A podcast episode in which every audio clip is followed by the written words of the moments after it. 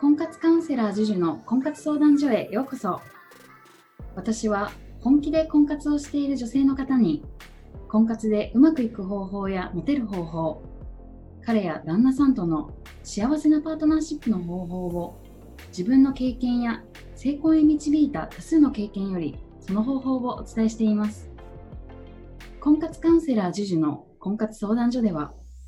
本音トークであなたの婚活の悩みを解決していきます。あなたに素敵な彼氏ができ幸せな結婚ができるよう生の声をたくさんお届けしますのでどうぞ楽しみにしててください。本編に行く前にこの番組をご覧の方にお知らせがあります。番組の一番最初のボタンをクリックすると簡単にプレゼントが受け取れます。通常1200円で販売している JUJU の最速で結果を出す婚活塾の電子書籍をプレゼントさせていただきます。ぜひこの機会にお申し込みください。はい。では、質問者様からいただいた質問にお答えをしていきたいと思います。いつもブログやインスタでお勉強させてもらってます。ありがとうございます。こちらこそありがとうございます。で、えっと、素敵な男性がいた時にはいつもなぜかうまくいきません。本当は男性に対してご飯をご馳走してほしいのに、ついついお財布を見せてしまったり、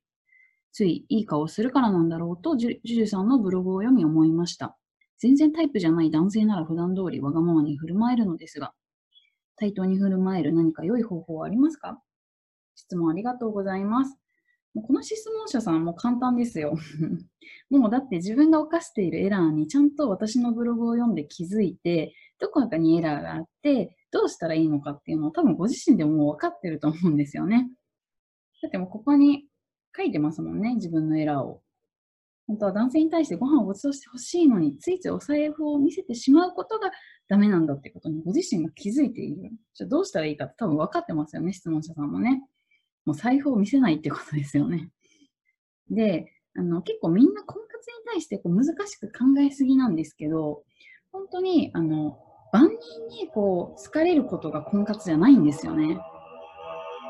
もう逆に言うと、いかに自分の理想の相手をこう引き寄せていくかっていうことが婚活においてすごく大事になってきます。だからこそ、ここの質問者さんで言うと、ごご飯をご馳走してくれる男性がいいって思っている、そういう理想を持っているのであれば、そう扱ってくれるような男性をいかに引き寄せるかっていうと、もう財布を見せないっていうところだけなんですよね。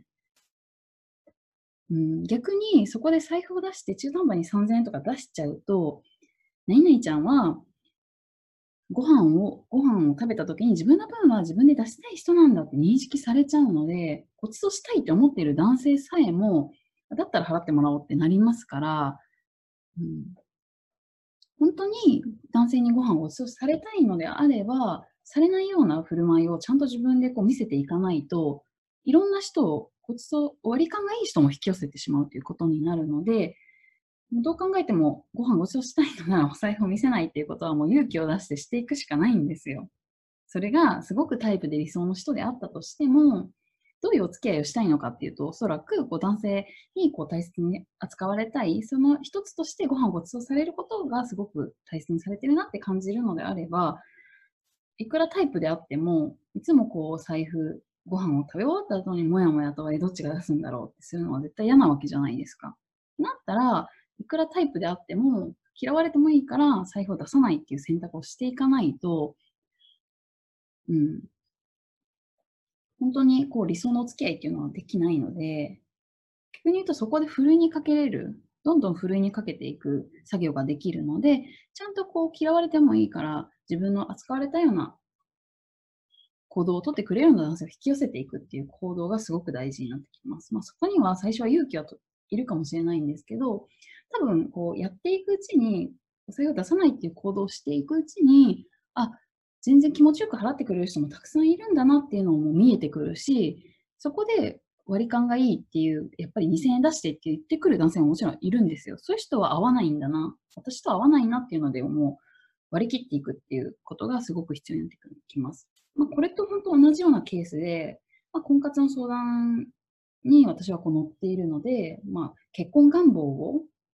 伝えることができないとかって重たいって思われちゃうから伝えることができないっていう女性の相談にもたくさん乗ってきたんですけど、もうそれも全く一緒で、結婚願望を伝えることで、結婚願望のない人はこう弾かれていくわけですよ。離れていっちゃうので。それは逆に言うとすごくいいことで、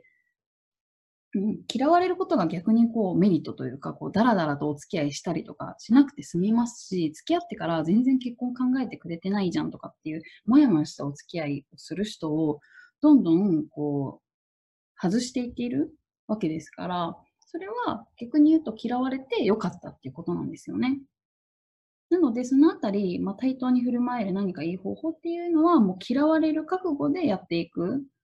うん、っていうのがやっぱり一番いいと思いますし、そうやってちゃんと自己主張とか自分の思いとか、自分の扱われたような振る舞いをしていると、相手も、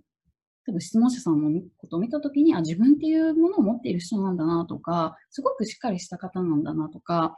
自分の意思を持ってちゃんと相手に伝えることができるんだなとかって、本当に素敵な男性ってちゃんとこう自己主張できる女性が好きだったりとかもするので、うん、自分らしく自分の扱われたいような振る舞いをするべきだし、自分がどういうこう